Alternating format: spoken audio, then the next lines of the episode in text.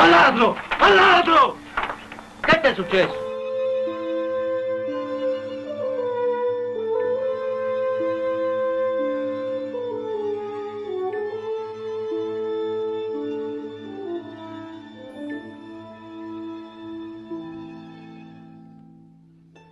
E começa agora o episódio 36 do podcast Filmes Clássicos.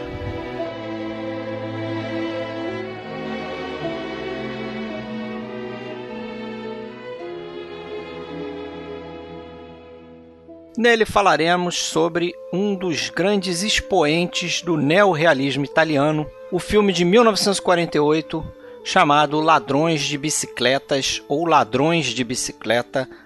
Tem essas duas denominações aqui no Brasil e também fora do Brasil.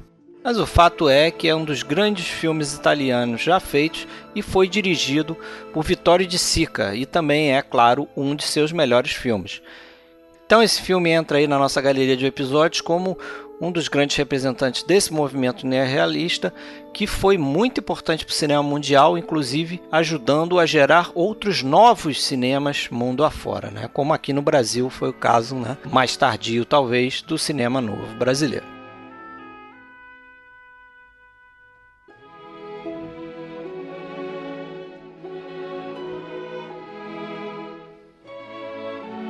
Você já sabe, para entrar em contato com a gente, né, você pode fazê-lo de diversas maneiras. Você pode entrar na nossa página no Facebook, em facebook.com/barra podcast filmes clássicos. Você pode acessar a nossa conta da Filmou. Né? A gente tem lá o login de podcast filmes clássicos, é o nosso nome de usuário. Procura a gente por lá. E você pode, claro, acessar o nosso site oficial que é www.filmesclassicos.com.br. E se você ainda quiser, pode fazer parte aí do nosso grupo no Facebook, né, que também se chama Podcast Filmes Clássicos.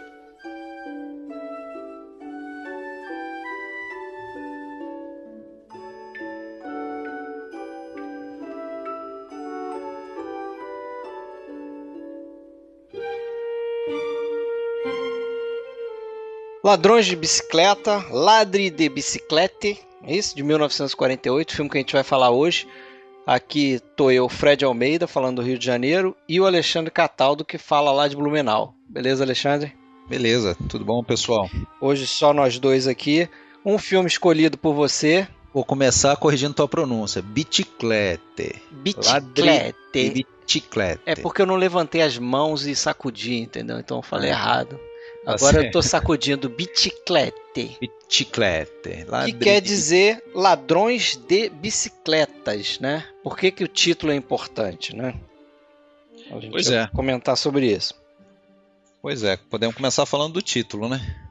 No italiano original, as duas palavras no plural, ladrões de bicicletas. Mas, apesar disso, é... o título mais comum no Brasil é ladrões de bicicleta. Que eu acho aí pela, característica do, do português não, não, não, faz diferença. Né? O importante é que o, o ladrões seja no plural. Né? E depois a gente vai comentar que tem uma, teve uma celeuma aí nos Estados Unidos. Né? Durante muito tempo, uns 50 anos, o filme ficou conhecido pelo, pelo título errado. Bom, Ladrões de Bicicleta, como o Fred comentou, a escolha minha na, quando a gente foi fazer a nossa programação, porque devo dizer que é um um dos filmes que eu mais curto, assim, desde o início da minha cinefilia, quando eu era pré-adolescente ainda. Eu lembro que eu vi esse filme na TV, TVE, no Rio de Janeiro. E de lá para cá eu vi inúmeras vezes, já perdi a conta.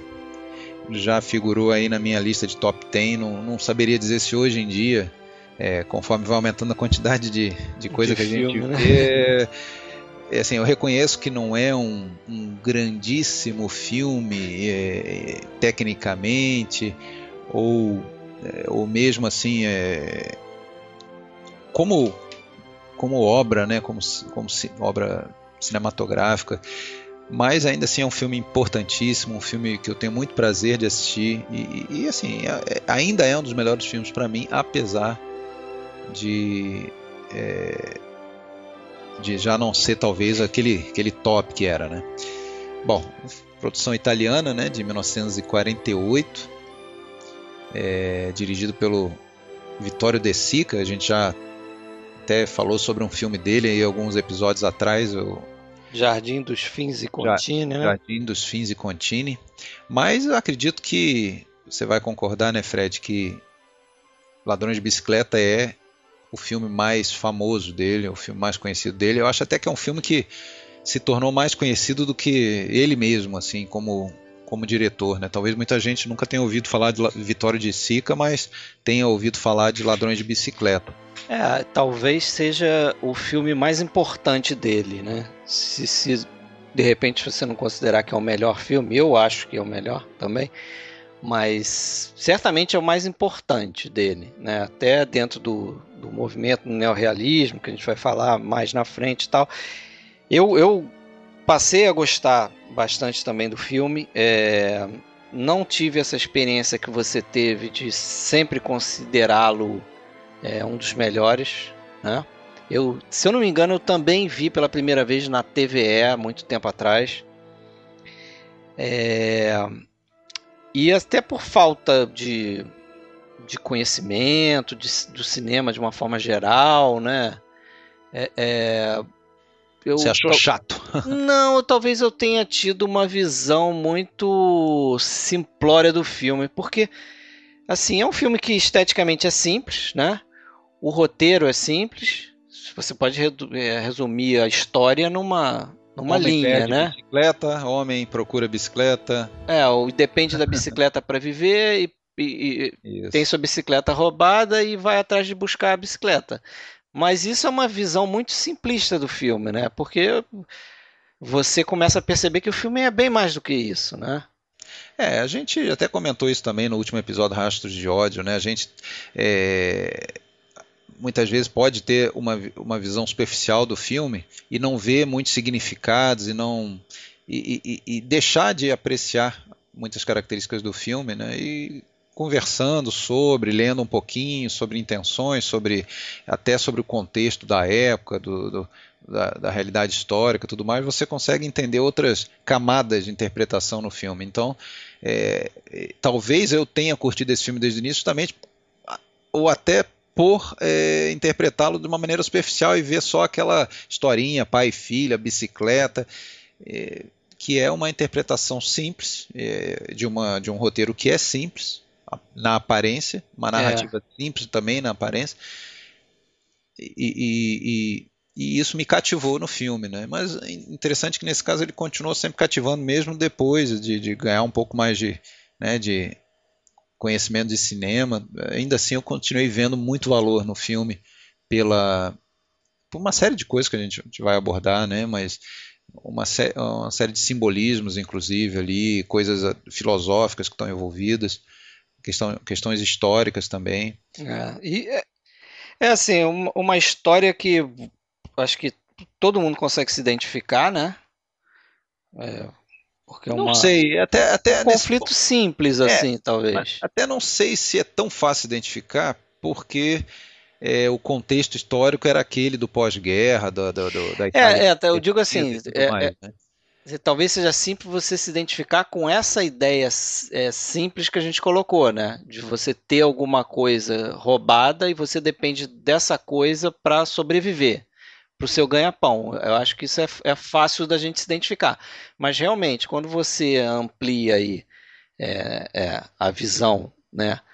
Em torno do filme, aí eu, por exemplo, comecei a perceber né, que o filme também é sobre solidão, né? O filme talvez a força maior do filme seja mostrar é, é, como é que era a Itália do pós-guerra, né? Como é que é aquele ambiente, né, um, de uma cidade, de um país que passou por um por um conflito, né, bélico e como é que ficou depois a cidade, né? A questão do desemprego, é, a própria questão do, do, do, homem ali isolado no meio da, daquela sociedade, tem essas todas essas reflexões que a gente pode fazer, né? Sem dúvida. Mas eu, eu concordo é, que é fácil a gente se identificar exatamente com a. Não necessariamente pelo contexto histórico, tudo, mas é, é fácil identificar com, com os dilemas morais, né? De você ter que, é, como o, o, personagem o, do Lamberto Maggiorani, o Antônio Ricci, que ele tem uma. Ele, ele tem uma retidão, né? ele quer agir da maneira correta e, acaba sucumbindo moralmente, né? É, lembrando que a gente não tá, não vai respeitar spoilers, né? É. A gente não vai evitar spoilers, então evidentemente vamos falar de todas a, a, as ocorrências do filme, mas ao final a gente sabe que ele sucumbe, né? Tem uma, uma, uma um desvio de, de moral ali e, e, e, num ato de desespero ele ele furta a bicicleta. Ele, ele tenta roubar a bicicleta e acaba sendo capturado e tudo mais. Enfim, mas uh, a gente, eu acho que a gente pode se identificar sim e, e um pouco até pela, pelo realismo, né, que, que o filme tenta passar. É, como representante do, do, do movimento neorrealista, é, a situação de que nem nem todas as buscas, nem todas as procuras, elas são bem sucedidas, né? Porque a gente está acostumado com um tipo de cinema talvez mais é, otimista e tal, em que é, é, muito comum, né? Filmes em que o, a maior parte do filme se passa em um personagem buscando alguma coisa, correndo atrás de, de obter alguma coisa ou de recuperar alguma coisa, passa por uma série de percalços, é, consegue ajuda de, de uns, consegue é, ser atrapalhado por outros e no final consegue chegar onde ele quer. E esse filme não tem nada disso, né? Aí tem entra o realismo. Não, a vida real nem sempre é fácil. Né? E a do Antônio não foi fácil. É, tem essa, essa coisa que você está citando aí, que é interessante no cinema do neorrealismo de uma forma geral, né, em contraposição com o cinema americano, que é essa figura do herói no cinema americano, que toma a rédea da ação e vai é, executar uma tarefa para conseguir atingir um gol qualquer, né? Uhum, sim. E, e, como a gente vê no, no Ladrões de Bicicleta é um exemplo, mas em alguns filmes do neorrealismo é que o, o herói está ali tentando conviver com aquela situação, né? Esse filme é muito isso. O cara tem uma bicicleta roubada e ele vai atrás da bicicleta, mas ele é uma. ele é vítima ali daquela situação, né?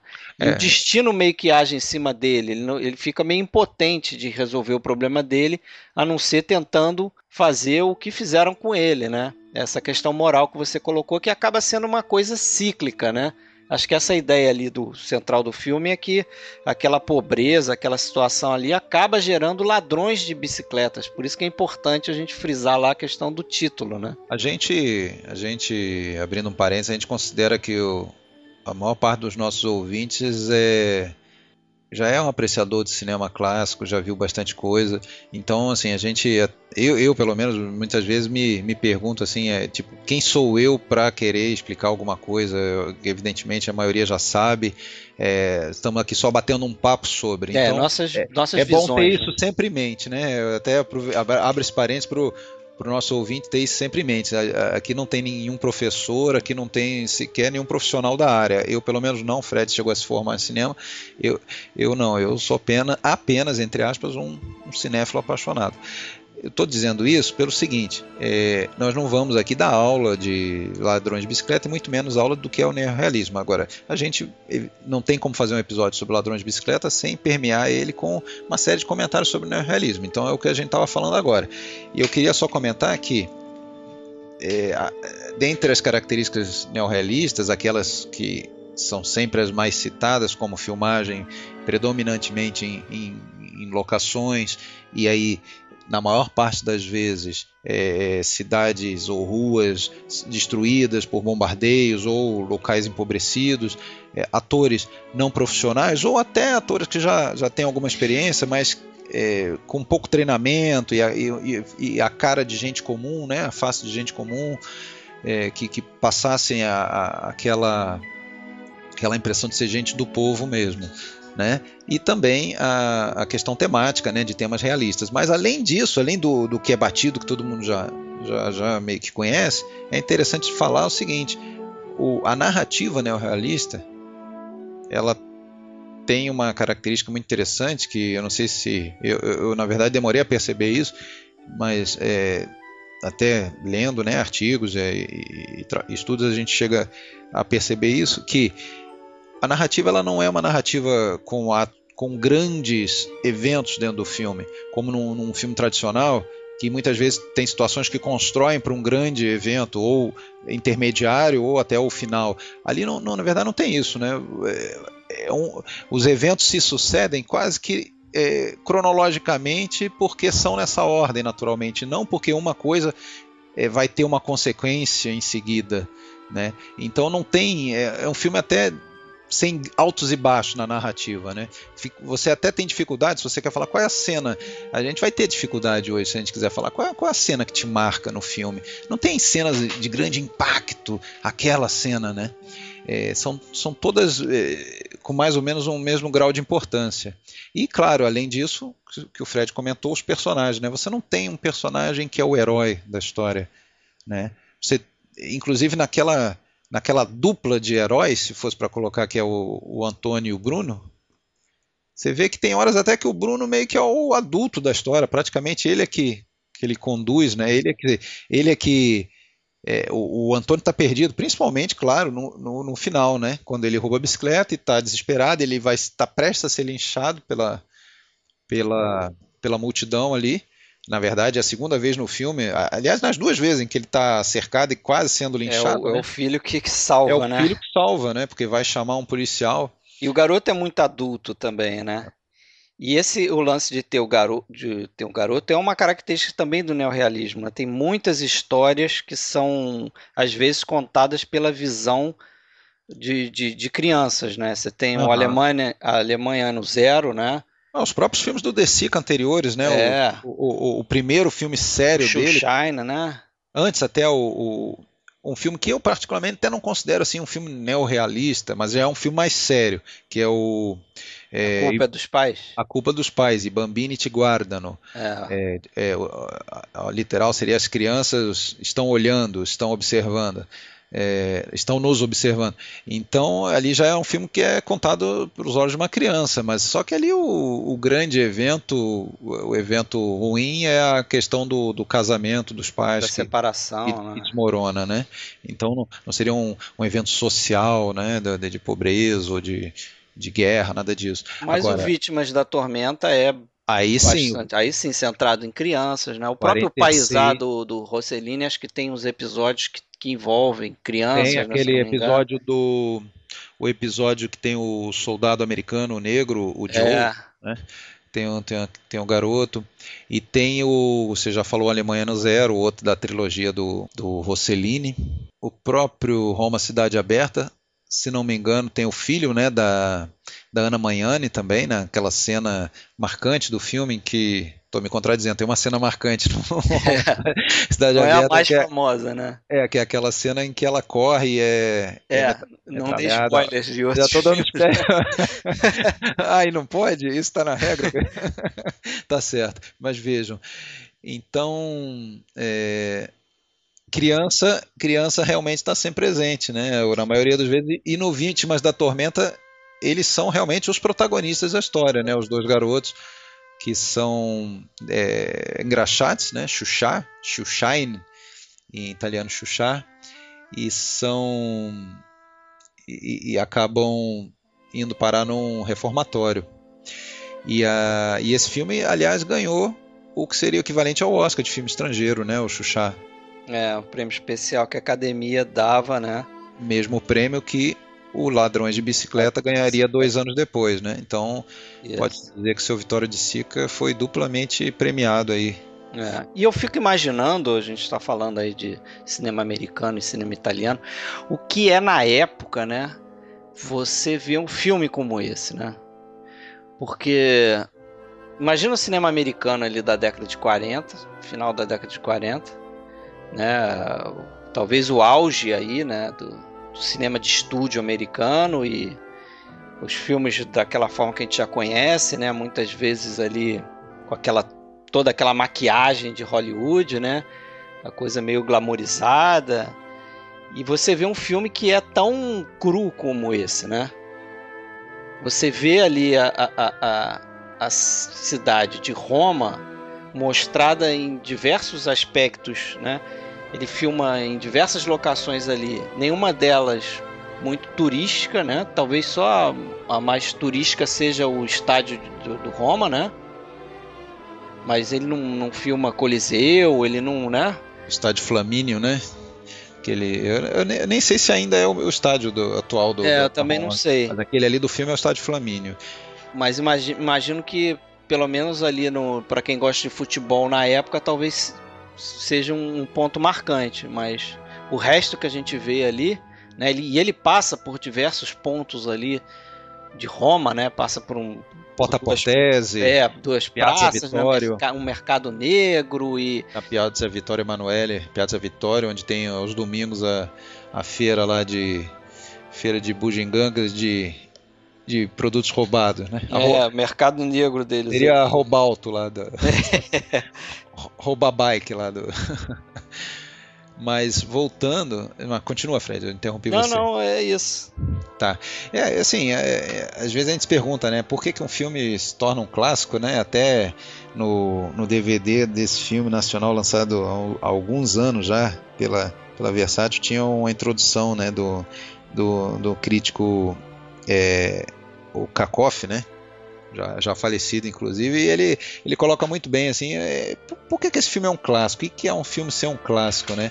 E eu concordo em gênero, número e grau com o que ele fala ali, que é, é uma coisa bem simples, é um filme que você vê 60, 70 anos depois dele ser feito, ele continua te emocionando. Você não, você não tá, enquanto você está vendo o filme, você não fica pensando, porra, esse filme é velho, ficou antigo, esse filme não, não diz mais nada. E esse é um filme é clássico por conta disso. Mas uh, voltando ali que a gente estava comentando do, do neorrealismo, né? Esse, esse movimento ele começou é, basicamente como uma, uma contraposição a tudo que veio antes em 20 e poucas décadas, em, em 20 e poucos anos de, de regime fascista na Itália, né? Que o, o partido, o, o Mussolini e, e o e o regime fascista é, comandaram ali a Itália por mais de 20 anos, até 43. E nesse período até que, o, inclusive, o Mussolini ele era um apoiador do cinema, mas evidentemente do cinema de propaganda ou se não fosse cinema de propaganda, o cinema de fantasia, né? o cinema de escapismo. Ele é, fundou a Tinetitá para é, fazer isso, né? 37, né? Fundou a Tinetitá e aí tinha aquela produção que é até apelidada Telefone Branco, né, no cinema italiano, que eram uns filmes comédias leves, comédias românticas, escapistas, inclusive muitas das quais tinham como o, a, o protagonista, né, o galã, o, o, nosso Vitório De Sica, né? Que fez, foi, ficou, foi muito famoso no, nos anos 30 como ator, né? É até curioso isso, né? A gente fez um. Só te interrompendo um pouco, a gente fez um, um episódio sobre Pagador de Promessas e eu não deixei de lembrar que é uma trajetória, claro, bastante diferente, mas que guarda semelhanças com a do Anselmo Duarte, né? Sem dúvida. Que a gente comentou na época, era um galã da, da Atlântida, era um galã da Veracruz e vai fazer um filme sério, né, que vai ser premiado e tal. Claro que a Mas ele já tinha, é ele já tinha desde o início a, a vontade de vir a ser diretor um dia, né? Até o, o irmão dele, né? Eu, eu li um comentário que ele ele ficou muito impressionado quando ele viu a turba lá do King Vidor, lá no, que é de 28, né? Isso. Então ele decidiu que um dia ele queria dirigir. Mas ele começou, claro, como ator, comédias românticas. É, a maioria dos filmes dele era, eram dirigidos pelo Mário Camerini, né, um diretor especializado nesse tipo de comédia ligeira e é, sem, sem grandes implicações sociais, escapismo mesmo. E aí, é, já em virtude da, da, da, questão do fascismo, uma série de pensadores, escritores, é, começou a trocar ideias e, e, e, e, elaborar, não de maneira formal, não botaram num papel é, é, é o que, que, seria, mas eles queriam mostrar a realidade, eles queriam fazer um, um cinema que retratasse a realidade da Itália daquele período, né? E, e era... entre eles o Cesare Zavattini, né? É, o Cesare Zavattini, talvez um dos mais importantes dele, era um cara até oriundo assim da de comédia, né? Era um cara que tinha um, um tom cômico nos seus trabalhos, né? Assim como o próprio Vittorio De Sica também, né? Vittorio De Sica, é, até a própria figura dele, né? Ele falando sério, às vezes você não sabe se ele está fazendo piada, ele tem um ar meio debochadão, assim, né? Então, e, e, não é de graça que esse filme, aliás, que é. Alguns dizem até que ele é 70% é, Zavatini e 30% De Sica, né? O, Zavatini foi muito mais importante, pelo menos, na, claro, na escrita do roteiro. Mas a. a gente consegue, mesmo sendo um filme sério, que trata de assuntos sérios e, e, e um filme até um pouco pessimista tudo mais, a gente vê uma série de, de, de, de, itens cômicos até beirando pastelão assim no, no filme, né? Isso aí tem, tem aos montes. É até interessante. Mas isso não, sei lá, não chega a incomodar. Ou, é, algum, alguma, alguns momentos são. Você vê que é um pouco de. de, é atuações ruins, assim, atuações exageradas em alguns momentos, assim, é, de, de, de, realmente de falta de técnica, falta de. Você vê, por exemplo, aquela, aquela cena que o Bruno tá. Ele, ele para para fazer xixi na, na parede, né? Aí o, o no, no muro, no meio da rua, né? Aliás, essa cena deixou os sensores americanos de cabelo é, em pé. Tentaram cortar é, isso, né? Não, é, acho que não conseguiram. Mas enfim, é, e aí o Antônio vê que ele está lá e chama ele, grita com ele, ele, ele dá um pulo claramente exagerado, não seria na vida real uma pessoa dar um pulo daquele jeito, mas tudo bem, a gente releva, a gente releva que o seu Enzo Staiola não era um, um ator, né? Aliás, nenhum deles era ator, né? Cada, cada um do, dos três da família ali tem uma história interessante, né? É, eu acho que você, você consegue perceber que são atores sim, sim. não profissionais, né? Principalmente o Lamberto Maggiorani, que faz o Antônio Ricci, né? É, o Lamberto, já que a gente está falando, né? É, posso falar? Ele, Fala. ele, bom, o, foi lançado uma uma campanha para recrutar os, as pessoas do, do povo, atores não profissionais é, interessados, e, e, o, e eles estavam querendo recrutar o, o, o garoto para fazer o Bruno. Né? Então, uma, uma senhora é, ouviu pelo rádio essa, essa notícia né? e fez o quê? E mandou lá para eles uma foto do. do foi a, a senhora Giuseppe Giuseppina Maggiorani, né? Ela mandou uma foto do filho dela, o Henrico. Né? E, só que o De Sica não gostou da cara do Henrico, mas ele ficou interessado no, em quem estava com o Henrico na foto, que era o Lamberto, o pai dele. E aí chamou o Lamberto e ele era operário, trabalhava numa fábrica e acabou aceitando. Consta que ele recebeu ali mil dólares pelo filme, o que na, que na época era um bom dinheiro, né? Seria algo em torno 10 mil dólares hoje, vamos dizer é, assim. Bastante grana, né? E o De Sica sempre ficou preocupado que ele não seguisse a carreira né, de ator, né? É, é acabou que não ficou legal para ele, porque ele ele até teve uma boa atuação, né? Eu não sei se a palavra atuação nesse caso se aplica tanto, mas ele foi bem, né? Eu acho que ele fica perfeito no filme, perfeito. A figura dele, assim, ao mesmo tempo é, forte, é um cara que tem um porte, é alto, tudo mais, é forte e, e, trabalhador e tudo mais, sério, responsável, mas ao mesmo tempo você vê a fraqueza dele, né? Ele tá meio perdidão assim boa parte do tempo. Eu acho que isso saiu natural, até pelo, pelo fato dele, dele não ser ator, né? É, acho que isso é contribuição do De Sica, né? Que por ser ator também tinha facilidade de, de dirigir atores e de escolher, né? Claro que a escolha, como você falou aí, né? Escolhia mais pelo, pelo tipo físico da pessoa, né, o rosto e tal, que combinava com aquilo que ele queria que o personagem expressasse, né? E ele não tinha intenção de continuar, né? Tanto que ele depois tentou voltar para a fábrica, só que aí é, os próprios patrões e os colegas começaram a achar que ele é, tava, tinha ficado milionário, enfim, o clima não ficou legal para ele. E aí na primeira pessoa que precisou demitir, ele foi, foi o demitido. Então ele aí voltou, fez alguns filmes, mas não emplacou muito, né? Ele fez, sei lá, coisa de 10 ou 12 filmes. É, assim. não fez muita coisa não, nem muita coisa de relevância, né? Já o Enzo Staiola teve uma carreira um pouquinho maior, né? Também começando como, como criança, né? A história que eu, que eu vi aqui é que o Desica pegou ele na rua enquanto ele assistia a gravação, né? Na verdade, o, o, o, o Desica já tinha meio que escolhido um outro menino que também se chamava Enzo, né? Uhum. E aí, num dado momento ali, os, ele, ele viu o Enzo Staiola, acho que estava ajudando o pai, que era florista e tal, numa, na banca dele de venda de flores e tal. E o, o, o, o De Sica foi é, é, e escolheu o Staiola. Inclusive, tem uma entrevista do, do Enzo Staiola, que ele, no DVD, que ele fala que parece que no dia anterior dele ter sido escolhido pelo De Sica, ele percebeu que tinha um carro seguindo ele até a casa, né? Isso era uma coisa meio comum ali naquela época, na, em Roma, né? Tinha assédio a crianças, sequestro e tal. E ele ficou preocupado, fugiu daquilo. E no dia seguinte, o De Sica foi e a equipe também falar com ele e ele percebeu que era a mesma pessoa que estava no carro e tal.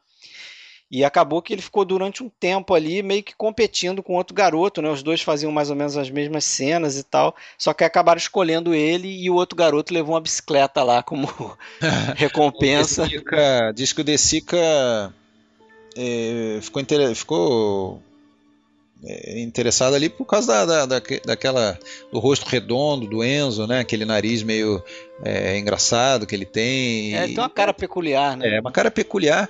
E assim, é claro que depois de 60 e tantos anos de filme, a gente olha pro filme e não consegue imaginar, mas eu acho o cara perfeitos ali, sabe? O, o, ele é muito bom, assim, muito bom. Ele, ele também passou bem aquela coisa de ser, um, ser criança, mas ao mesmo tempo ser uma criança já é, um pouquinho mais evoluída do que a idade. Ele era um trabalha, né? Ele trabalha num posto de gasolina, é, né? Era um garoto para ser de 9 anos, mas ele já se vira com muito mais que isso.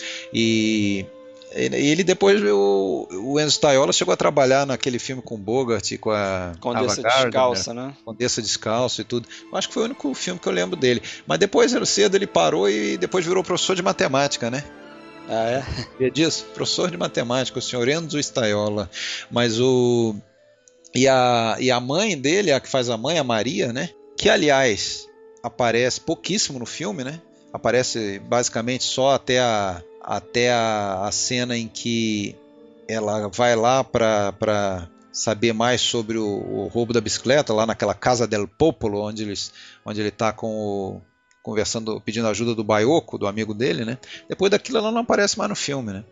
Mas ela era uma jornalista, a Lianela Carel, Carel ela foi fazer uma entrevista com o Desica, você, você sabe disso aí, né? Sei, sei. Ela foi fazer uma entrevista com o Desica e realmente ele tava numa de. Ele tava pegar... com a anteninha ligada ali, né? É. O, o, o, que faz o Baioka é que parece que já tinha, inclusive, trabalhado, eu não lembro, eu vi o Vítimas da Tormenta, mas não lembro, mas é, é, dando uma lida agora para o podcast, eu, eu, vi que o ator que faz o Baioka é o Dino Saltamerenda, ele, ele, ele trabalha no, no Vítimas da Tormenta, então já tinha alguma experiência ali, né? Mas a. Então, então a escolha de atores é, é dentro dos preceitos do neorrealismo. Agora, só queria comentar uma coisa, a gente fica falando de neorrealismo quando fala desse filme, é inevitável, né? E até porque eu acho que também a gente pode dizer que é o filme mais famoso do neorrealismo. Será? Se não é Junto o mais. Roma, Cidade Aberta. Roma, talvez Paisá, um pouco menos. É, talvez seja, além de ser o mais famoso, seja aquele que melhor exemplifica. Eu já não sei, eu acho até que o Roma, Cidade Aberta, é um pouco mais cru e mais. É, apesar de que aí também já tem a Ana Maiane, né, que não que era atriz profissional e, e já bem famosa. famosa. Então também é, é, assim como a gente tem a dificuldade às vezes de falar do filme no ar, né, qual que é o mais puro, qual, é. é difícil a gente falar o neorrealismo mais puro. Agora uma coisa é certa, uh, nos primeiros filmes neorrealistas, há aquela coisa da, da, do orçamento limitar a qualidade da produção, ela era mais decisiva mesmo. Agora, em 47, quando começou a ser escrito o roteiro, e em 48, quando foi filmado Ladrões de Bicicleta, e isso já não foi um limitador. Até que o Vitório De Sica tinha uma certa condição e tudo mais, mas ele é, escolheu realmente fazer dessa forma, não contratar um ator profissional, um ator conhecido. Inclusive, ele, ele foi atrás de, de um financiamento maior, chegou até ter oferta do, do Selznick, né? Isso, que queria o Cary Grant para o papel, né? Pois é, cara. Cary Grant fazendo o papel do Antônio Ricci. É inimaginável, né? É, e aí parece que o De Sica contra-atacou e falou: não, eu vi lá o Vinhas da Ira, eu gostei do Henry Fonda. Para mim, o, o, ator americano que mais se aproxima do personagem. Não, mesmo, mesmo Henry Fonda é, não. Não, não ia ser a mesma coisa. Que, e... que, que sem dúvida encarnaria melhor um sujeito mais pobre. Não, não. E, e, com a, pro, a, produção sendo americana, não ia ser a mesma coisa, né? Por não, exemplo, eu fiz ia. um levantamento aqui é, básico aqui. Eu lembrei de dois filmes de 1948, dois filmes americanos que tem que se relacionam um pouco com algumas características do Ladrões de Bicicleta.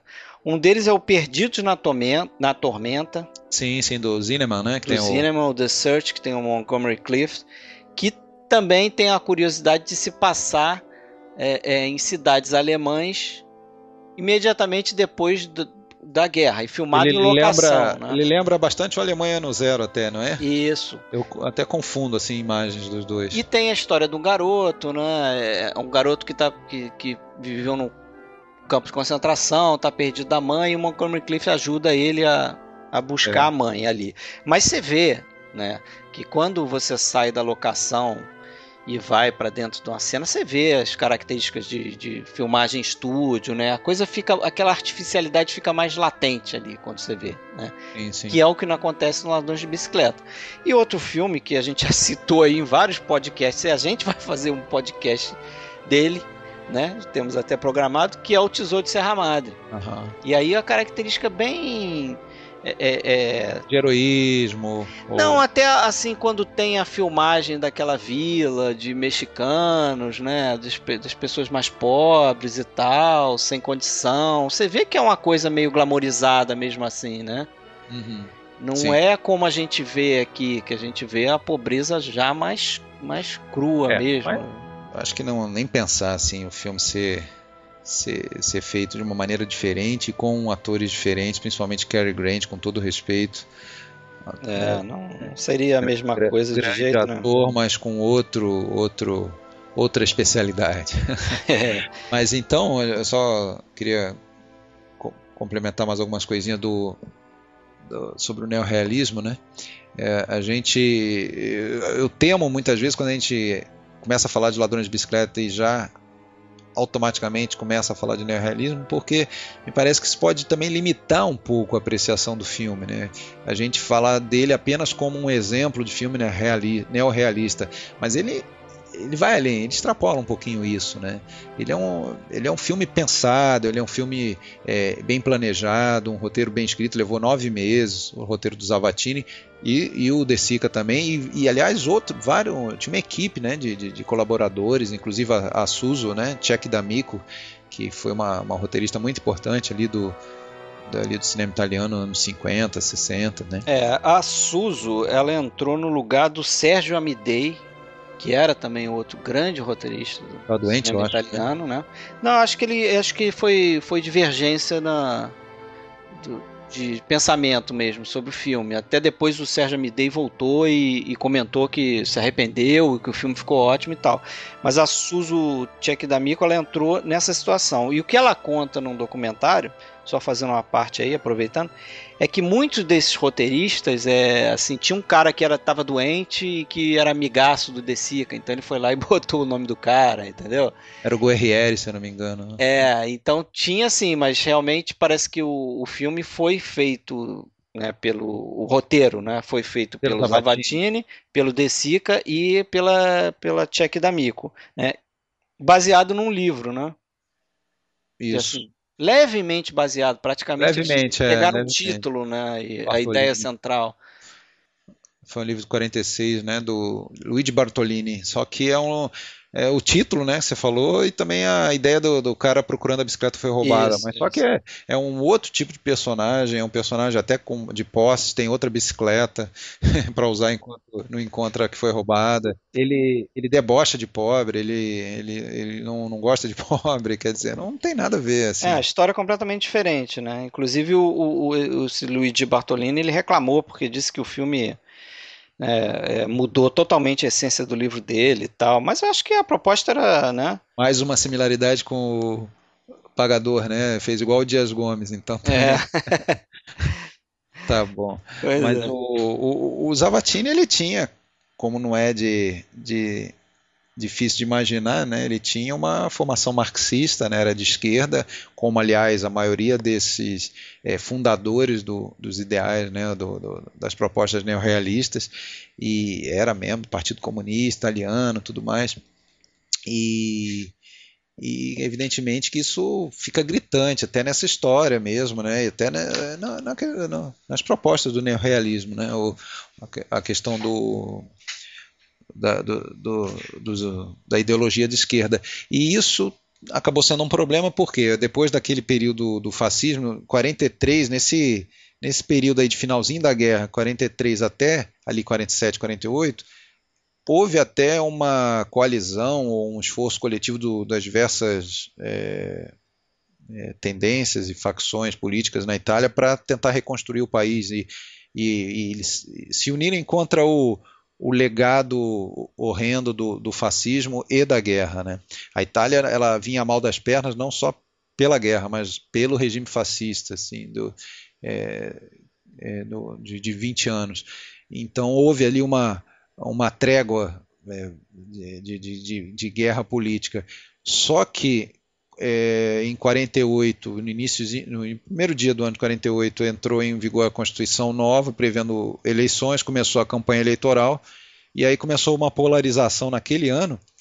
E, e o tema principal dessa campanha foi o seguinte: olha, o, do, da então é, recém-fundada democracia cristã, né, que foi o partido que governou a Itália aí por quase 50 anos, era basicamente o seguinte: olha, nós precisamos do, do plano Marshall, do financiamento americano, e isso só vai vir se os comunistas forem alijados do, do, do, do futuro governo. Então, foi ganhou de barbada o, o, a democracia cristã essa eleição. E, evidentemente, quando logo em seguida, na verdade, a eleição foi é, a eleição foi no, no, nos últimos dias do roteiro sendo escrito. Daí iniciou a produção. Quando o filme ficou pronto, estreou, já já tinha assumido o, o, governo Democracia Cristã, que era apoiada pelos Estados Unidos, era apoiada pelo Vaticano. Né? É, o filme foi mal visto. O filme filme não fez sucesso nem com o público, que estava cansado. O, o, o, o, italiano não queria ver aquela realidade. Né? E se eu não me engano, foi, foi, foi lançado meio que na época errada, né? perto do Natal. É, não tem perto do Natal, o último, último tema de Natal que o cara queria ver era pobreza. É, era, pobreza, aquelas dificuldades todas. Né? E também não fez sucesso e, e, também foi combatido pelo governo e tal. Então o fato é que Ladrões de Bicicleta foi um filme que, que fez um sucesso estrondoso fora da Itália de imediato, mas na Itália não, não, não foi tão bem aceito assim. É, ele principalmente na França e nos Estados Unidos ele fez um sucesso imediato, né? E aí acho que isso foi crescendo para dentro, né? E, e, com o tempo, né? E até por causa disso o De Sica depois ele acabou o filme seguinte dele foi sendo foi, foi um filme mais de mais na base da fantasia que foi o Milagre em Milão, né? É, com o mesmo Zavatini, né? O Zavatini, só para complementar e falando um pouco dele, é, ele começou estudando direito, né? Mas virou escritor e, e, inclusive ele chegou a ser crítico da revista Cinema, não é isso? Cinema. Cinema, Cinema, né?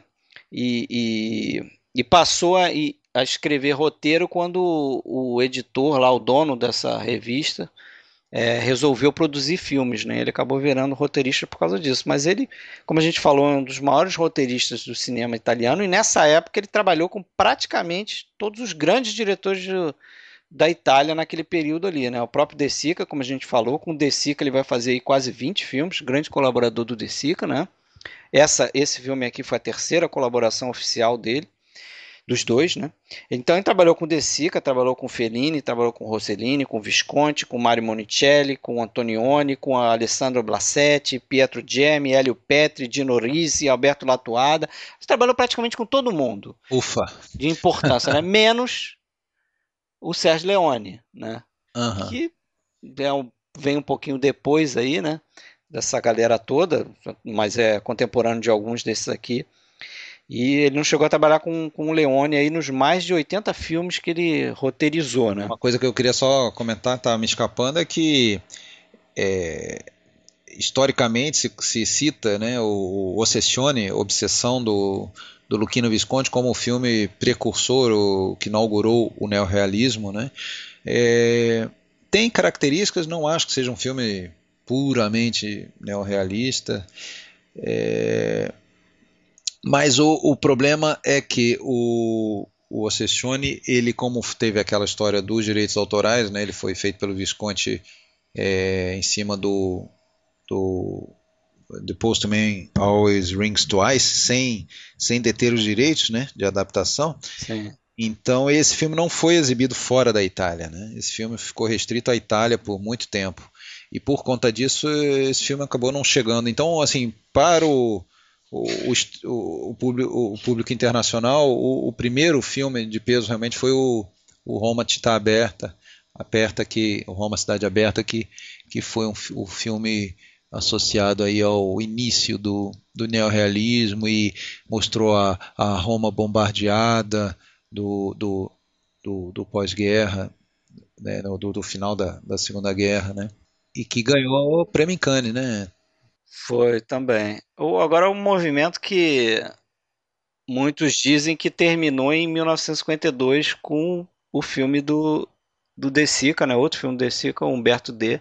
É. Então aí durou aí coisa de sete anos, né? É. é, durou pouco. Dizem que tem só 20, 21 filmes. Eu não saberia listar eles assim de cabeça tudo, mas realmente não foi um movimento. Até porque tem gente que fala que não chegou a ser um movimento, foi um momento, né? É aquele momento. É, do, mas de, de, uma forma ou de outra, né? É, esse movimento, o que seja o nome que se dá a isso, é, gerou toda essa onda de, de né, de cinema verdade que veio depois, sim, né? sim. década de 50, década de 60, cinema direto americano, novela e vague, aqui no Brasil cinema novo, né? e até mais recentemente tem influência cinema iraniano, né? Indiano. É mais, indiano também. Satyajit Ray, né? Dizem que a é. carreira do Satyajit Ray, ele foi... Ele passou três meses morando em Londres e assistia é, um filme por dia e, e ao ver o Ladrão de Bicicleta considerou que era o melhor daquela leva que ele assistiu e, e foi o filme que fez ele querer ser diretor. E daí isso em 1950 e daí uns anos depois ele estreou lá com o seu uh, Canção da Estrada, né, Pader Panchali 55 e então influenciou diretamente e vários, e vários outros, né?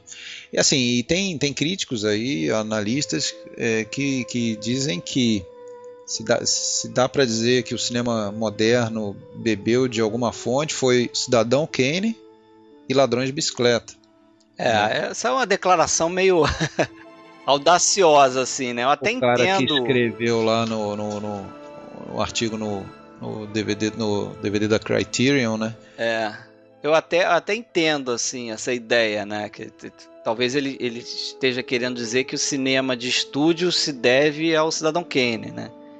E o cinema de rua, vamos dizer assim, o cinema de, né, é. realista, mais realista, se deve muito sentido, ao, é.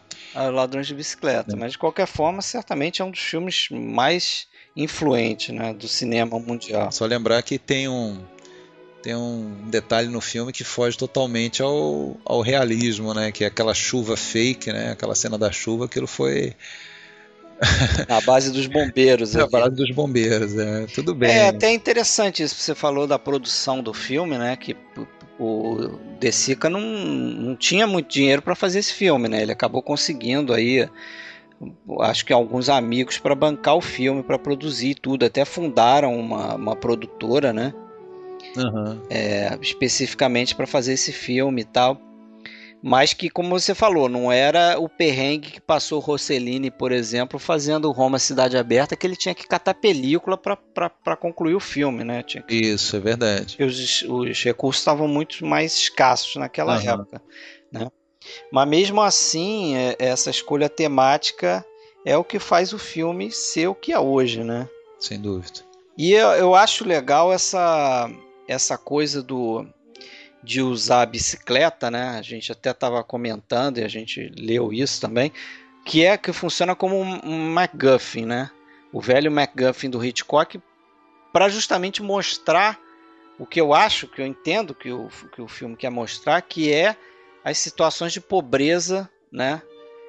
Daquele ambiente ali, daquela Roma do pós-guerra. Então, é, é, inclusive, é sabido que o Zavatini e o De Sica visitaram bordéis, né? Para trabalhar melhor aquela cena do onde o ladrão é encontrado, né? é confrontado lá pelo personagem do Antônio, foram a, a videntes, né? A, a... Foram, foram numa, foram numa santona, tinha uma santona mesmo, eles usaram é, até usaram, o nome. Usaram até o nome. E eu, eu, acho que o filme é rico em mostrar essas diversas facetas da pobreza, né? Você tem a questão do desemprego logo na primeira sequência do filme, né? Aquele monte de gente querendo emprego ali, atrás de, de alguma coisa para fazer, e o Antônio acaba sendo escolhido. É interessante que tem é dito até no filme né, que ele já estava ali há dois anos né, desempregado e, e, e, fica meio que intuído que ele já já tinha até perdido a esperança, né? Ele estava afastado ali do bolo, né? Ele tava, o amigo teve que correndo lá chamar ele, né? Ele não estava nem prestando atenção. E acabou sendo escolhido, né? É. Ah, e outra coisa, ali também tem, muita, tem muitos detalhes, sem querer ampliar muito a interrupção que eu fiz, mas é, tem muitos detalhes que às vezes passam desapercebidos, depois lendo você vê, é verdade, aí vai lá rever a cena. Mas muito, não é dito, né? A gente não. Aliás, a gente não sabe muita coisa sobre o, o passado da maioria dos personagens, né? Mas provavelmente o Antônio foi para a guerra, né? E até isso talvez explicaria uma maturidade maior do Bruno, né, que precisou ser o homem da casa ali, né, o, o menino da casa, ele cresceu sem o pai, e o, isso fica talvez mais evidenciado quando esse amigo vai chamar ele, né, e, e provavelmente é o, o melhor amigo dele, ou um dos melhores, né? Porque se preocupem lá, se fosse outro, não ia nem chamar, ia deixar ele perder, ficar com a vaga, né? E esse cara tá usando um cap militar, né? Esse esse que vai chamar, provavelmente foi companheiro de guerra, né? Enfim. Mas então, Uma vamos sutileza, lá. né? Mas aí o, o resto, as outras facetas que eu notei ali, aquela questão da vidente, né? Se aproveitando para enganar as pessoas que acreditam naquela história toda, né?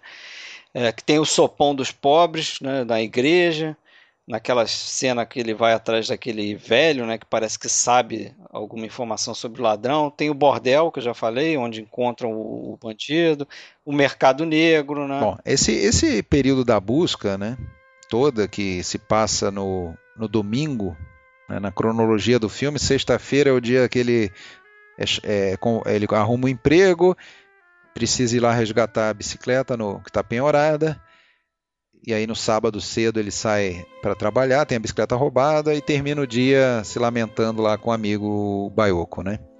E aí no domingo passa um dia procurando a bicicleta. Se você for ver, ao longo ali do domingo principalmente, tem uma série de instituições tradicionais do, do, do, é, do dia a dia do italiano, né? Tem, o, tem a missa, aparece a missa, aparece a, o jogo de futebol, aparece a, Uh, o almoço do domingo, né? Aliás, a gente vê vários almoços, né? Tem o almoço deles no restaurante, tem um almoço lá na, na, no bordel, sopão, tem o sopão, tem o sopão. Então você vê que mesmo uma situação totalmente fora de contexto, né? Ele não está vivendo um dia normal, com certeza, é o dia mais anormal da vida dele, mas ele ainda está sendo permeado pelo modo tradicional ali da, da, da cultura italiana, né? Interessante. E, e, é uma verdadeira odisseia, né? Segue aquela narrativa clássica do, da, da história que é, já vem desde lá do, do Homero, né? Assim, você tem uma busca a ser feita e, e na verdade você pode suspender a, a, a a finalização da história indefinidamente, se você quiser, né? Botar ele em vários percalços e, e, e até chegar na, na, conclusão. Mas o a, uma coisa interessante dessa busca dele é que ele apela para as três forças institucionais, talvez mais importantes, né? Ele, ele vai à polícia. E todas falham, né? Todas falham. Ele vai à polícia e a polícia, evidentemente, até compreensivelmente, não vai mobilizar a gente para ir atrás de uma bicicleta. Né? Imagina quantas bicicletas não eram roubadas. Né? pois é. E aí até a gente tem uma. Nessa, nessa cena da delegacia a gente percebe que a polícia está mais preocupada com a proteção lá de um comício político, né? É, ele vai vai lá naquele subterrâneo que seria mais ou menos ali uma sede do, do, do, do, do Partido Comunista, né, a Casa del Popolo, é, onde se reúne, tem lá um político falando, mas ele não está interessado nisso, ele quer achar o amigo dele. E também a igreja, né? Ele vai na igreja e acaba é, sendo meio que botado para fora, né? Até pelo comportamento dele realmente inadequado ali. Então as instituições todas falham, né? E ele acaba se vendo realmente, como você falou, talvez seja o tema principal do filme, o homem contra o, a sociedade, né? Ele sozinho tendo que resolver a, a vida dele, né? É. E tem uma coisa curiosa que é essa quando ele tá precisando de ajuda, pouca gente ajuda, né? Vem, vem aqueles amigos dele que vão lá com ele no, no mercado negro e tal, vão naquelas duas feiras, né, atrás de, de tentar encontrar alguma parte da bicicleta e tal, mas fica por aí. Depois a, a luta é, é, é dele com e o filho atrás de, de encontrar o, o ladrão, né? E no final, quando ele rouba a bicicleta, todo mundo se junta meio que para pegar ele, né? Isso é uma, uma coisa curiosa também do filme, como tem gente no filme, né? Uhum. Em tudo quanto é lugar que ele vai, tem uma multidão de pessoas, né? E culmina com aquele com o final com a saída das pessoas do estádio, né? Ele acaba se misturando naquela multidão. Mas desde o início lá, quando ele quando tem o, o povo atrás do, do emprego, né? Aquela chance Sim. de ganhar algum trocado ali, já é um grande número de pessoas, né? É, eu acho que é uma um ponto bem interessante da gente observar e que também fui chamado a atenção é, por um, um, livro aí que até você conseguiu, né, Fred, do, do BFI sobre o, sobre o livro, sobre o, o filme. É um, e eu acho que tem deu um clique assim quando eu li, falei, porra, é isso. Isso aí talvez seja um dos pontos mais importantes dessa narrativa toda. O Antônio indivíduo contra o grupo. Ele no momento começa o filme, a gente vê um grupo, grupo de desempregados, ele, é, ele, ele faz parte daquela massa a história dele não é mais importante do que a história de ninguém ali. Mas aí, para efeito de narrativa do filme, né, da história que a gente vai ver, ele é pensado, né? Ele, Antônio. Agora nós vamos acompanhar a história dele. E a gente vê ao longo do filme uma série de embates dele contra.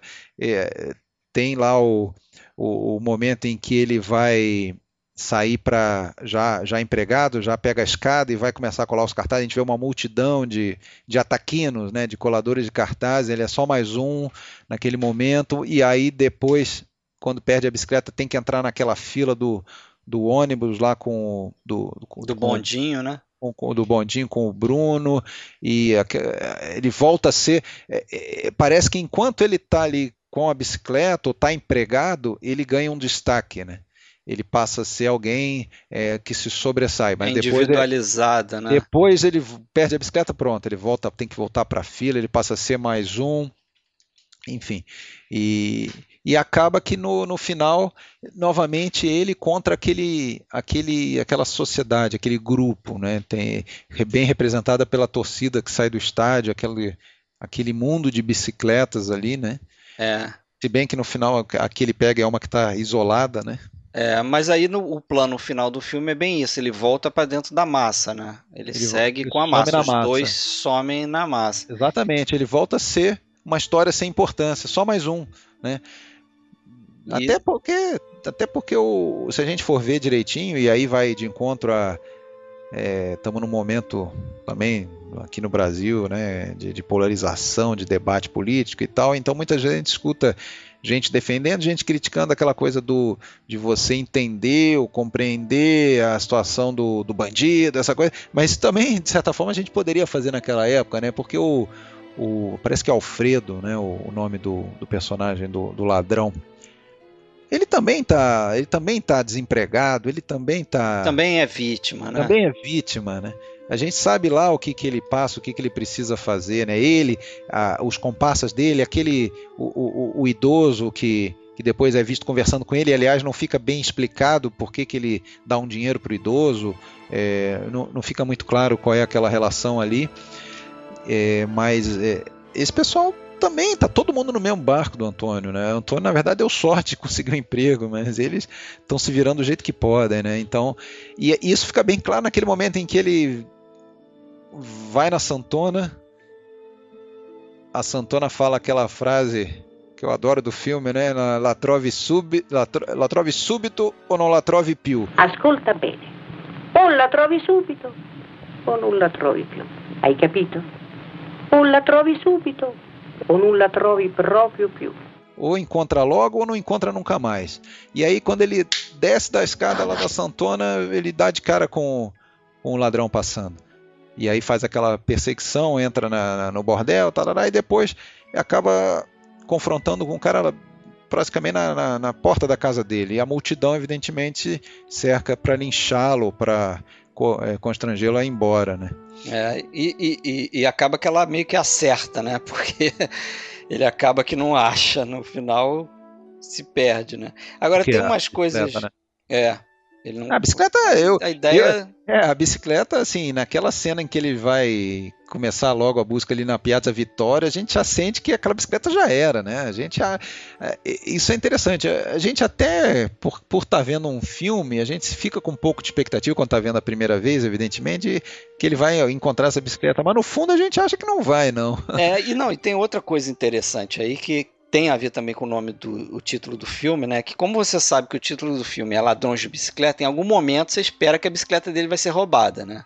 Ah, sim. E aí o Vitório De Sica, ele é inteligente. Sim, sim. Para usar isso para criar um certo suspense, né? Tem uma cena que, que ele e a mulher vão lá na vidente a primeira vez, a mulher sobe, ele fica ali embaixo, aí tem uns garotos que ficam brincando junto da bicicleta e num dado momento ele fala pro garoto: dá uma olhada na bicicleta aí que eu vou subir. E nessa você fica, pô, agora, pronto. Se você tá vendo pela primeira vez, você vai, pô, agora, é agora, agora. Tal, né? É, agora que vai rodar essa bicicleta. Não devia ter deixado na mão do garoto. Aí ele volta e a bicicleta tá lá, né? E tem um outro momento também. Quando ele vai lá no. Quando ele vai no apartamento do bandido. Porque eles estão procurando a bicicleta, você reparou isso? Lá atrás do, o, eles estão de costas, encostado na parede, tem uma coisa que parece uma bicicleta escondida em cima de um, embaixo de um pano preto. Aí você fica, caramba, olha aquilo ali, a bicicleta tá ali e tal. Eu nunca reparei, depois eu vou olhar. Não, aí eles vão lá e, e, e levantam aquilo e parece que são dois pneus que estão encostados na parede. Quer dizer, ele criou uma, um suspense ali para você que tá vendo. Entendi. Ele, ele cria também uma noção de que era comum roubarem bicicletas, porque quando ele vai ao, ao escritório lá do, do, do, da prefeitura, onde ele vai assumir o emprego, ele, vai, ele fica com a bicicleta no ombro. É, né? ele tem maior cuidado, né? Até o, as pessoas falam para ele: não, põe essa bicicleta no chão, cara, você tem medo que vão roubar? O que, que é? Ele, ele fica tenso com aquela bicicleta, né? Agarrado a ela, né? Então, é, é, era, a gente tem a sensação que era perigoso, né? E aí que que ah e, e, uma cena bem legal do filme, né? Que é para mim, pelo menos, eu gosto muito quando ele, ele e a Maria vão lá recuperar a bicicleta no na, no, na, no penhor que está penhorada, né? E a gente vê primeiro quando ele vai, é, ela entrega a roupa de cama, né? E depois ele imediatamente vai no guichê ao lado para resgatar a bicicleta. E aí a gente vê aquela quantidade de bicicletas, né? E depois então a quantidade de roupas de cama, né? De sacos com, com roupa de cama, aquele aquela montanha que o cara tem que escalar, aqueles degraus, aquele, aqueles andares ali no da, da estante lá para guardar. Então você vê que ali também tem aquela coisa da, da multidão, que a história da Maria do Antônio é só mais uma no meio daquele. No meio daquela mar de, de, de aquela pobreza, daquela. Lençóis, né? Mais um comentário nesse, nesse sentido, né? É mais, é mais uma mais um comentário, né? Outra coisa interessante do filme, é meu modo de ver, essa questão dos três dias, né? Tem gente que ia falar, ah, tem a ver com a paixão de Cristo, só que aí talvez fosse, seria a paixão de Cristo invertida, né? Porque começa ressurre... na ressurreição, né? Uma, uma, uma esperança de ressurreição na, na sexta-feira e acaba ele crucificado no domingo. Né? é verdade. Acaba ele totalmente sem esperança, humilhado, envergonhado, é. É, perdeu um pouco da, da talvez da daquela idolatria do filho, né? Que passa a ver ele como um, um cara que, que falhou, né? Na verdade, o filho já estava meio bolado com ele, que já tinha levado uma, umas tabefa, né? Umas tapa. que aliás eu tive lendo, eu tive, eu, eu, tive ouvindo, na verdade, essa entrevista do Enzo Staiola, que desmente aquela, aquela história de que o De Sica terá teria dado uns tabefes nele. Pois é, isso é, isso é um tremendo caô, não aconteceu não. Não aconteceu. Ele conta que o que se fazia na época. Inclusive tinha outra história, de, acusavam o De Sica de, de colocar cigarro no bolso dele para poder né, intimidar ele, dizer o que, que você está fazendo com cigarro, não sei o quê, e aí o garoto né, fica pressionado e começa a chorar. Mas ele conta que na verdade o que tinha era um, um tipo uns bastões de, de, glicerina, eles queimavam aquilo ali e a fumaça daquilo ali fazia os atores é, lacrimejarem. E aí isso que foi usado nas cenas na cena que ele chora, né? O, ah. o, o Antônio, o Lamberto Maggiorani, inclusive, Antônio. ele fala que na cena final que ele, o Rich, ele é mais, mais chamado de Rich, né? Sobrenome. É. Ele chora de verdade, porque, segundo ele, ele lembrou do próprio filho, né? Ali na figura do Staiola, como seria se é. o filho dele tivesse vendo aquela situação, né? Diz que o Lamberto ele estava desconfortável o filme inteiro durante todas as filmagens, pelo fato de ser não ser ator e tal, ele não estava à vontade. Mas diz que naquele momento da, da, filmagem da última cena, ele já. Ele, ele, ele disse depois né, que ele se sentiu ali é, é, realmente sendo autêntico, assim, fazendo. sendo natural. Entrou é, no personagem. Entrou no personagem. É, você resumiu bem. Um personagem, legal.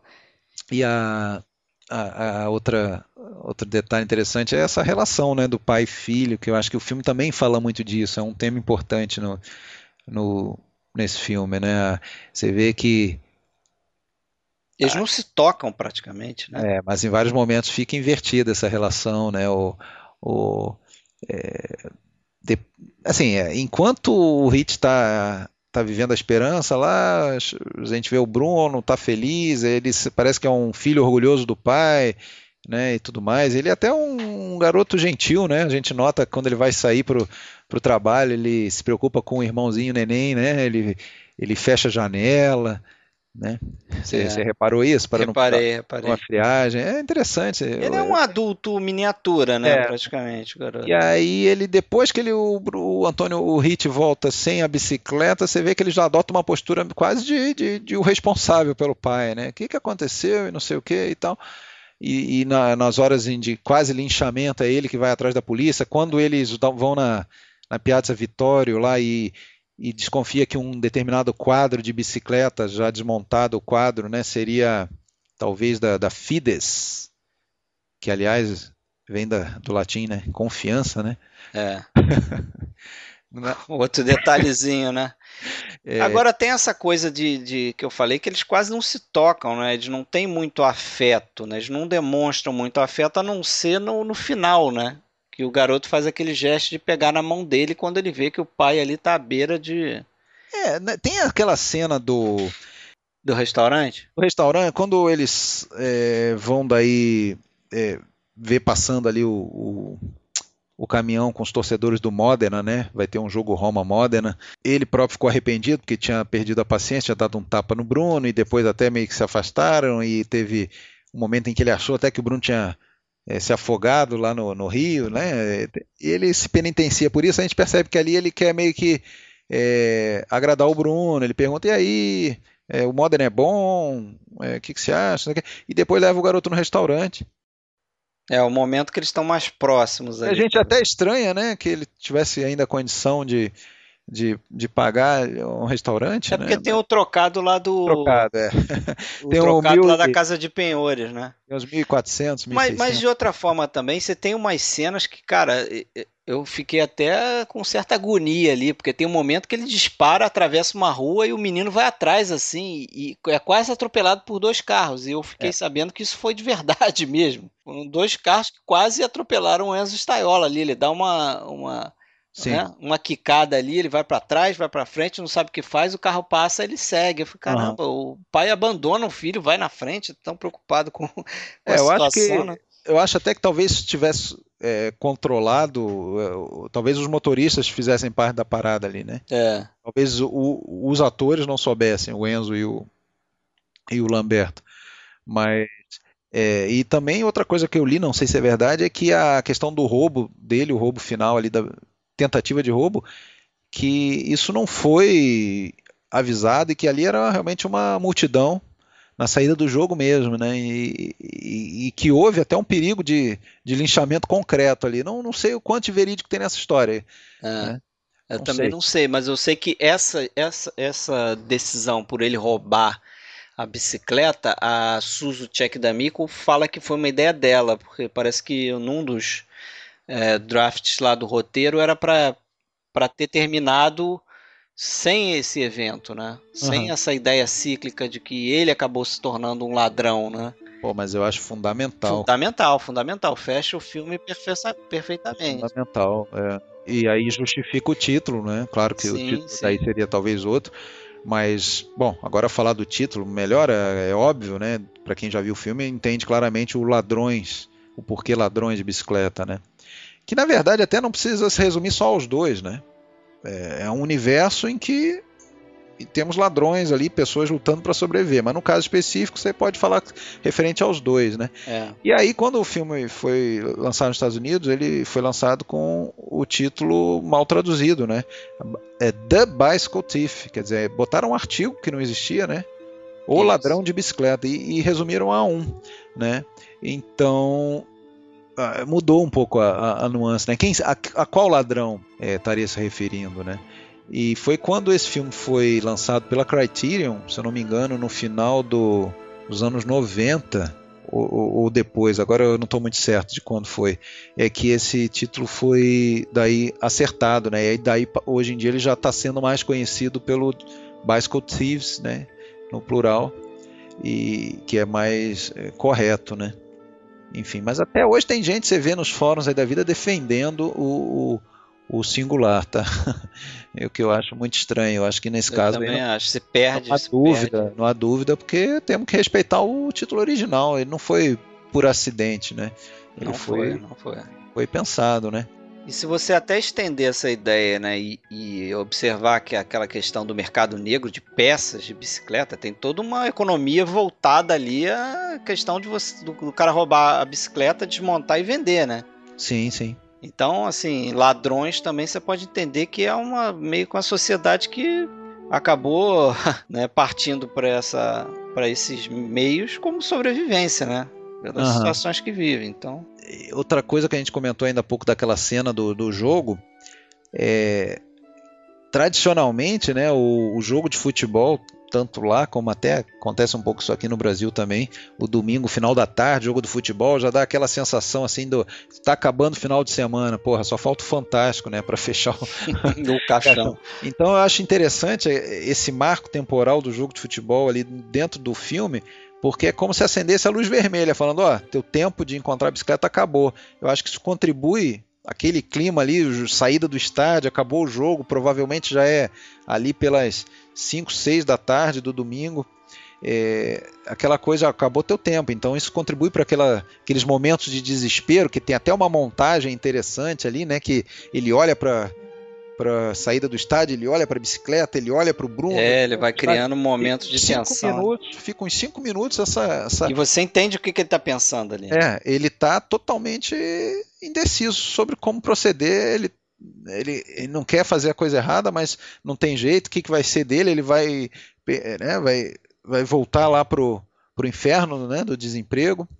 Vai ser sustentado pelo filho, né? Porque você entende que pelo menos durante um bom tempo ali, a, a única pessoa naquela família que trabalhava e ganhava dinheiro, né? Porque a mulher trabalha em casa, é um tipo de trabalho também. Mas trabalho remunerado era o filho, né? Que trabalhava no posto de gasolina, porque até então ele estava desempregado, né? Sim. Coisa engraçada isso, né? É. Tem, tem gente que, que vê esse filme também com, anotações assim é, da questão do do como é que eu vou dizer das, das diversidades né culturais da, da, dentro da Itália né da, fica bem marcada naquela cena do ensaio musical lá do gente gente que é até meio chato assim quando você não entende né é, que é o Baiocco exigindo que o intérprete lá tivesse uma pronúncia do, do italiano padrão, né, de Roma ali, não, e não ele não aquela pronúncia do sul da Itália, né, que o, que o cara tá cantando. Então ele fica insistindo, fica um negócio meio meio chato ali, né? E além dessa cena, tem várias outras em que tem um tom de comédia, a gente comentou, né? Aquela do, do, do da hora dos padres, né? Dos padres alemães, né? Que é até a hora que aparece o Sérgio Leone, ator. É, curiosidade, né? O Sérgio Leone, que trabalhou nesse filme como assistente de direção, Isso. mas não recebeu crédito, ele faz essa ponta, né? Ele, ele para quem quiser notar ele no filme lá, ele é aquele padre acho que chega a fazer um carinho na cabeça do Enzo Isso. Staiola e tal. É, é, é, é, a- só que eu não sei se é esse mesmo, tá? Eu não lembro agora exatamente. Eu acho que é ele sim. Mas o. Antes de fazer o sei- você repara que parece que o padre não percebe que o Enzo tá ali e vai chegando para trás e aperta ele na parede. Ele, o, Enzo, o Enzo fica bravo, assim, sabe? E empurra, empurra assim, sabe? O, o padre é muito engraçado, é bem, é bem natural aquilo ali. Eu não tenho certeza se é o Leone. E nessa cena é engraçado porque antes disso, quando eles estão correndo da chuva para se abrigar, ele, ele cai, né? O, O garoto cai. o garoto cai. Eu tenho, assim, a nítida impressão que aquilo ali foi sem querer, cara. Acho também acho, também acho. Foi nítida impressão que aquilo ali foi sem querer. O Lamberto não percebe, só depois percebe que o garoto tá parado lá se limpando. Fala, E que pergunta o que aconteceu. Aí eu caí, pô. Eu caí ali, porra. Tipo, você não viu, porra? Que Cara, pai é a- esse, cara? Se aquilo ali é atuado, é muito bem atuado. É cara, muito bem feito. Passa uma veracidade, a impressão é que foi tudo sem querer aquele negócio ali. É, e outro, outro detalhezinho, outra curiosidade, já que a gente está falando de participação no filme, é, é- é a participação do Carlo de Palma, que depois virou um diretor de fotografia muito famoso, inclusive fotografou vários filmes do Woody Allen, né? fez também o, o Blow Up com Antonioni, Divorça Italiana, que a gente já comentou aqui, do, do Pietro Gemi, e que aqui ele trabalhou como foquista, né? que é aquele cara que, que, que faz o foco ali né, na, na câmera, porque você não fazia o foco olhando no visor, né? Você marcava a, a, até onde você queria que o foco fosse, ali onde o ponto onde estaria o foco, você marcava com uma fita métrica ali, e o cara via as marcações na câmera e ele era ele é responsável por modificar o foco ali no momento certo ali, de acordo com a mise-en-scène ali, né? Esse cara depois virou um, um- um grande diretor de fotografia, né? Não foi o caso de fotografar esse filme aqui, que só para citar aí foi fotografia do Carlo Montuori, né? Montuori, é. Que eu, eu andei pesquisando, ele não fez assim nenhum grande outro filme de destaque, não. Pelo menos eu não, Aham. eu não vi na filmografia dele, mas é, bom citar, né? Montagem do Heraldo da Roma. E a música do compositor Alessandro Cicognini, que é essa música que a gente certamente está escutando aqui ao longo do episódio. É uma música que marca assim, o, o filme, É, marca bastante. Não, tema recorrente. é uma bem recorrente, né? Mas que é um cara que também não, não ficou muito conhecido fora da Itália ou, ou fez grandes trilhas, não. É, mas muito boa a trilha dele para esse filme, né? Sim, sem dúvida. É, tem a- algumas alusões a outros gêneros que sempre tem aquela pessoa que vê coisa em tudo, então tem gente que vê é, muita é, semelhança co- com algumas coisas do The Kid lá do Chaplin, né, o garoto. É, inclusive dizem que ó, o plano final é uma homenagem do De Sica, né, que gostava do Chaplin, era um dos diretores preferidos dele.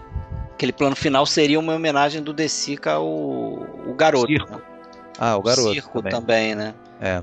E tem também gente que vê até um pouco de, de gangster movie ali naquela cena em que o- os vizinhos do ladrão vão rapidinho se vestir de, de polícia.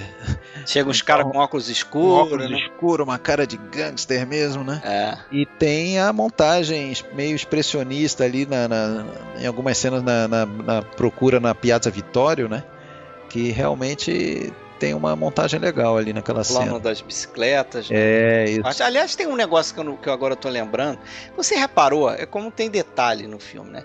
Você reparou que quando o Bruno tá olhando lá as, as buzinas, umas- Ele é assediado? ele é assediado por um cara. Sim. Não é bem estranho? Aquilo é um assédio de pedófilo, talvez, né? Eu não entendi muito bem qual que era né, a, a, importância disso na história, né? Eu acho que ele quis, acho que a importância é aquilo que a gente comentou aí durante o episódio. Ele tá querendo mostrar como é que é a realidade da, da Roma na época. É, e outra coisa que ele mostra, talvez até ligado também com o negócio do quase atropelamento, é que o pai, é, que, o, que o Bruno fica por conta dele em muitos momentos no filme, né?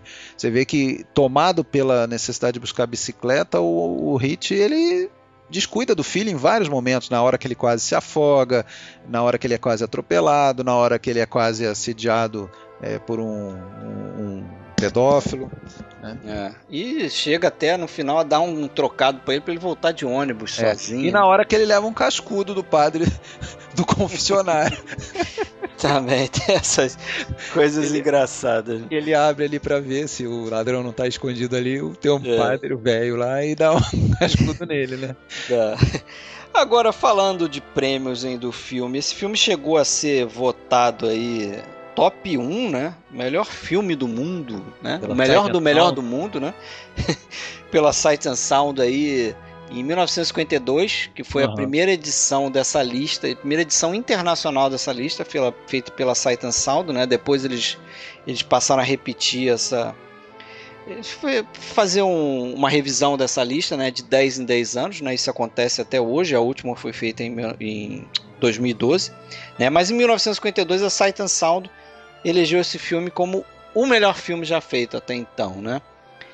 E eu, eu, eu consigo entender por quê, né? Porque aquilo que a gente já falou aqui nesse, nesse podcast, né? É um filme que deve ter causado. Impressionou. É. Impressionou bem, né? Uma excelente impressão nas pessoas, porque é um cinema totalmente diferente ali, né? Não sei se totalmente, mas bem diferente do que talvez se acostumasse a ver ali, né? E também esse, hoje ele está na, na posição 33 dessa mesma lista, né? Essa, dessa lista que saiu em 2012. E esse filme aí ganhou o BAFTA, né, o prêmio inglês de filme estrangeiro, e também ganhou o Globo de Ouro de filme estrangeiro, né? Sim. E aí ganhou outros prêmios, ganhou no Japão, na Espanha e na própria Itália também, né? E como você falou no início, né, ganhou aí o, o prêmio de melhor filme estrangeiro no Oscar de forma meio disfarçada, né? Era um prêmio especial e tal. Eu acho que em 50 só, né? Eu acho é. que ele passou só em 49 nos Estados Unidos. Foi isso? isso? Foi, acho que foi, foi. Não lembro o ano certo, mas não foi no, no mesmo ano de lançamento, não, na Itália, né? Foi depois. E esse ano de 48, é, a gente já falou, né, que o neorrealismo foi um, um, um ciclo curto é, talvez ali em 48 tenha atingido o ápice mesmo, e daí começou um pouco um certo declínio, né? É. E, e, mas nesse ano de 48 teve três filmes importantes, né? Você já citou o Alemanha no Zero, do Rossellini, né? Que fechou aquela trilogia dele, né? Começou com Roma Cidade Aberta, depois o Paisá de 46, é, o Roma 45, Paisá 46 e esse 48, e o La Terra Trema do, do Visconti, né? que é outro filme Mas, seminal. É, seminal. É interessante que tanto um como o outro ali depois é, se distanciaram do, do, do neorrealismo, né? O, o, o, Visconti em seguida foi fazer qual filme? Ah, foi para o Belíssima, né? O filme seguinte dele, que é um já, já fugia totalmente, né? ao neorrealismo. E o Rossellini foi para o Stromboli, né? Já com a sua nova esposa Ingrid Bergman, né? É. E o, e o enquanto que o, o De Sica ainda insistiu um pouquinho, né? Ainda insistiu até o Humberto D em 52. E depois também daí, claro, morreu, morreu, né? O, perdeu o sentido ali, talvez o, o movimento, né? E, é, até pelas mudanças políticas, né, que você já citou aí na Itália e tal, passou a ser, a visão passou a ser outra, né? Sem dúvida. Mas é isso aí, eu acho. Por mim, falei tudo. Tem mais alguma coisa aí para acrescentar? Bom, só aproveitar que nós estamos então falando do Ladrões de Bicicleta do, do De Sica e talvez citar outros filmes dele, né? A gente já falou ao longo do episódio, né? O, eu confesso que do, dos filmes anteriores, né? Dos filmes dos primeiros filmes dirigidos por ele eu não vi nenhum ainda, que são os, os filmes mais comerciais, o Madalena Zero Condota, Teresa Venerdi, é, conheço os nomes, mas não, não assisti. E o, e o filme sério dele, primeiro, que foi o A Culpa dos Pais, eu, eu gosto bastante do filme, acho bem tocante, né? Também gosto. É, o Xuxá gosto bastante, né? O, o, todo esse ciclo dele, né? Talvez o, o, Milagre em Milão é um filme que não me, me tocou muito, essa questão da, da fantasia, personagem que voa, aquela coisa toda me, me deu um certo afastamento ali. Mas o Humberto D, nossa, gosto demais. Né? Acho um filmaço também. Também. E o Jardim depois... dos Fins e Contínuos também. É, e aí depois a nova carreira. Grande dele, Canto né? de si, si é. Girassóis da Rússia, também um bom filme. Até o Ontem, Hoje e Amanhã também é. Eu ia falar Ontem, Hoje e Amanhã. Interessante. É, filmes bem, bem dignos aí, né? E o Amargo Despertar, se eu não me engano, eu não lembro Esse qual eu não vi. Não, é, é, é, o Amargo Despertar foi um dos últimos filmes dele, 73, se não o último, não, não acredito que foi o último. É um, é um filme interessante também, né? Então tá aí, seu Vitório De Sica, napolitano, né? Se não me engano e falamos sobre o filme mais importante dele e para mim um dos filmes que eu tenho mais prazer de ver. Quando há muito tempo atrás, há mais de 10 anos, quando a gente, eu e Fred e outras pessoas é, iniciamos aí o contato por uma comunidade de cinema, é, a gente se impunha, né, ou era imposto para quem entrava no grupo fazer uma lista dos seus 100 filmes mais prazerosos, né? E aí na época a gente estipulava que, bom, o conceito de filme prazeroso, que nem precisa dizer, eu acho que fica meio claro, né? Que a gente daí não está falando de melhores filmes, né? Mas dos filmes que o cara gosta mais de ver. Podia até botar Fofão e a nave espacial. nave sem rumo. A nave sem rumo. Rolou, rolou, rolou Fofão na é. lista de alguém. Ou então, uh, por exemplo, Mr. Limpet né? Coisas é, desse tipo. incrível Mr. Limped. Esse um aí eu não vou falar de quem é. é. É, porque o cara ainda está presente no podcast, apesar de não ter participado hoje. Puxa, não falei. Tá. Mas enfim, uh, então filmes até que a pessoa sabe que são filmes ruins, ou que não são grandes filmes, mas são filmes que a pessoa gosta de ver mesmo assim. Então, Ladrões de Bicicleta tá longe de ser um filme ruim, tá? No, nossa, muito longe. Acho um grande filme, tá? Mas é sem dúvida um dos que eu tenho mais prazer de ver. E até hoje é assim. Legal. Beleza? Beleza, então. Valeu. Belo papo aí. Até a próxima, né, Fred? Abraço, pessoal. Abraço. Bicycle, bicycle, bicycle. I want to ride my bicycle,